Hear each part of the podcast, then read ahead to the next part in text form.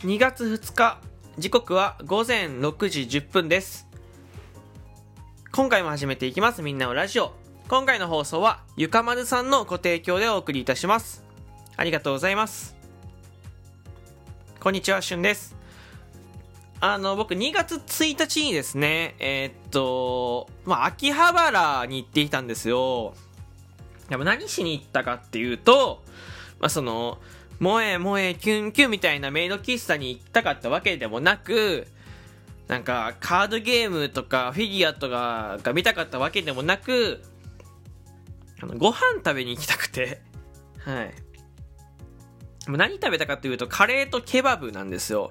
で、カレーは、いや、僕、えっ、ー、と、好きな、えー、まあ、カレー屋さん、まあ、結構ね、あの、美味しいかって言われたら、まあ、うん、普通かなぐらい。で、まあ、辛いんですけど、日野屋カレーっていう、あの、まあ、チェーンのお店があって、そこのカレー屋さんの、まあ、店長が、その店舗のね、店長が、まあ、あの、ファイターズファン、野球のね、ファイターズファンで、すごいユニフォームとかいろいろ飾ってあって、で、まあ、初めては2回目なんですけど、まあ、行ってきて、で、まあ、店長いなくて。店長いないんですよ。店長いたらですね、あの、ユニフォームとか来てたりするんですけど、いないので、っていうところ、いなかったんですけど、まあ、あのー、まあ、なんだビッグボスのユニフォームとかね、えー、全部結構こう、新規になってて、えー、楽しかったですけど、めちゃめちゃ辛い。超辛いの、本当に。あの、辛、生卵頼んだんですよ、わざと。生卵、生卵頼んだんですけど、全然辛さ収まんなくて。いや、でも、安いっちゃ安い。なんかご飯、量がね、多いから、まあ、1000円って高いけど、カレー1000円高いけど、量が多いから、すごくお腹いっぱいになって満足感あるんですよね。で、その点で言うとすごい優秀なのよ。すごい優秀。うん。まあそこまではいいんですよ。まあ辛いのは仕方ないじゃない。カレーだから。次、ケバブですね。これケバブはスターケバブっていうところ行って、まあこれに、えっ、ー、と、ちょっと教えてもらったんですよ。スターケバブすごく美味しいんですよ。まあ、ケバブのなんか、ケバブ、うーん、ケバブなんちゃら1位みたいな、あの、なんか B1、例えば B1 グランプリとかあるじゃないですか、そういうなんかラーメン、なんかラーメングランプリ1位みたいなやつのケバブバージョンの1位らしくて、めちゃめちゃうまかった。実は人生であんまケバブ食ったことなくて、うん、まあ1回か2回がしか食ったことないんじゃないかな。ちゃんと食ったことなかったので、まあ、ほぼ初めて食ったんですけど、めちゃめちゃうまかったです。ただ、あの、今回これなんですけど、ケバブの正しい食い方って何ですか？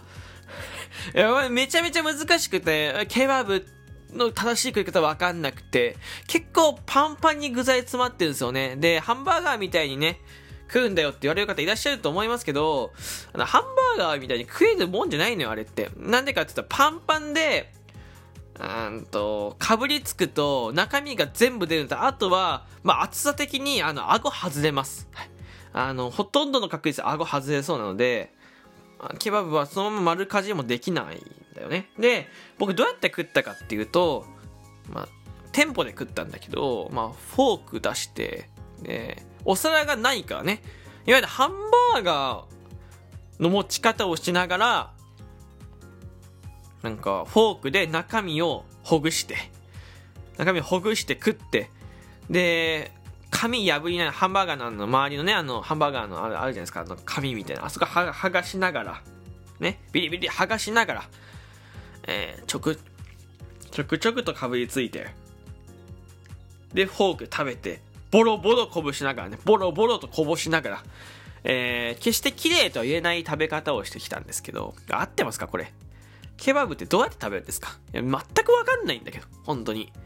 あのこの店員さんもね、あったかいお茶出してくれたの。あったかいお茶出してくれて、優しかったんですよ、すごく。あの、外でね、買って中で食いなよ。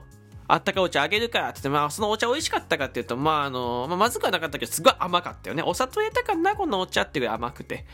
まあ、紅茶っぽかったですね。まあ、でも、僕は飲めたので、まあ、そんな言うほどまずくもなかったんでしょうけど、僕もともと紅茶飲めないのでね、別にそんな言うほどでもなかったんですけど、そこも優しかったですよ。なんか僕だけあったかいお茶だしか、他のね、お客さんには、いや、他のお客さん外から来るんですよ。当たり前に。中から来ることないからね。なんか中から、お店の中からお店に行くことないから、で、外から来て、まあ注文してるんですけど、僕は、だけ特別に相当寒そうにしてたのか、まあ、ケバブ初めてだって言ってからサービスしてくれたのは分かんないですけど、あったかいお茶まで出してくれて、でもお皿は出してくれなかった。